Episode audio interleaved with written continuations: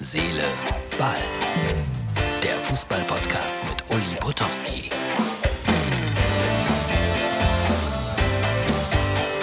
Herz, Seele, Ball. Hier ist die Ausgabe für Freitag.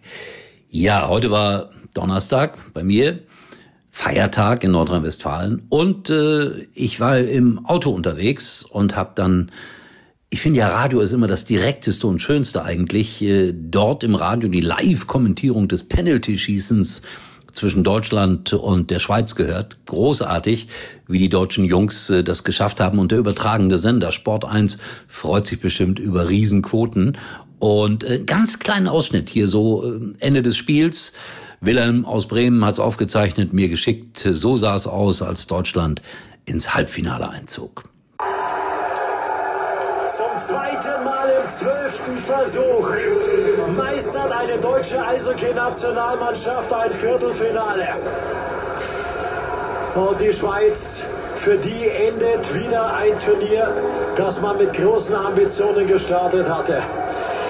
Freude pur heißt jetzt auch mal genießen und gepflegt eskalieren, Jungs, das habt ihr euch heute verdient. Das war der ganz, ganz kleine Eindruck das ist auch erlaubt, das ist Zitatrecht sozusagen. Also bin mal gespannt, wie es mit den deutschen Eishockeyspielern weitergeht und ich finde großen Respekt, das ist wahrer Sport, tolle Leistung, was sie da vollbracht haben. Ja, und dann hat Deutschland gegen Dänemark gespielt.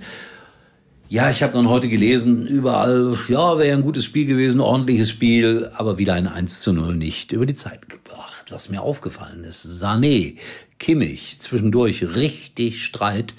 Und äh, Müller, der ja wieder mitspielen durfte und der ja auch den Spitznamen hat, Radio Müller, wenn man genau hingehört hat, ey, Leroy, schneller, Einsatz.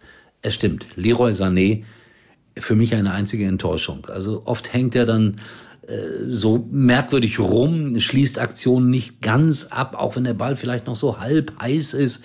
Äh, wenn seine Situation nicht optimal abgeschlossen ist, dann ist er irgendwie sauer. Also der Junge hat noch eine Menge, Menge, Menge zu lernen. Wobei, was heißt äh, eine Menge, Menge, Menge, Mitte 20, da kann man dann so langsam, aber sicher auch sein Talent mal so richtig zum Ausdruck bringen, wie ich finde. Und äh, das scheint noch ein Stückchen des Weges zu sein, bis dass er da gelandet ist, äh, wo ihn alle eigentlich gesehen haben, in der absoluten Weltklasse. Bin gespannt. Interessante Entwicklung bei Leroy Sané, wenn auch nicht immer so positiv. So, heute Abend dann Pflicht Deutschland gegen die Niederlande U21 und das wird natürlich auch sehr spannend werden und die Kollegen von Pro7 freuen sich über die Nachwuchsfußballer und über entsprechende Quoten. Ja, und beim DFB, da kracht es wieder. Peters und Koch sind ja jetzt mal so interimsmäßig die Hausherren. Und äh, Koch hat ein Interview gegeben im Spiegel, das hat Peters nicht gefallen und äh, nicht fair, unwahr, wird da gesagt, ja, das, das ist schon alles irgendwie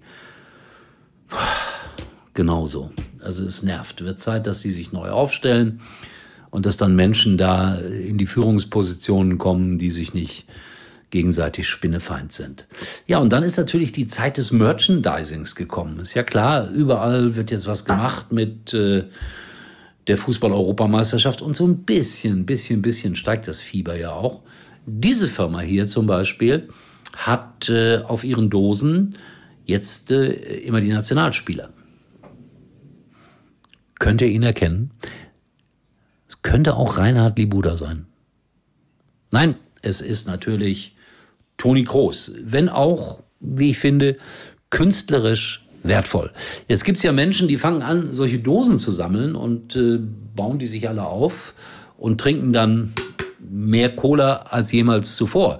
Äh, ich gestehe, ab und zu trinke ich auch eine, aber ohne Zucker. Wenigstens das.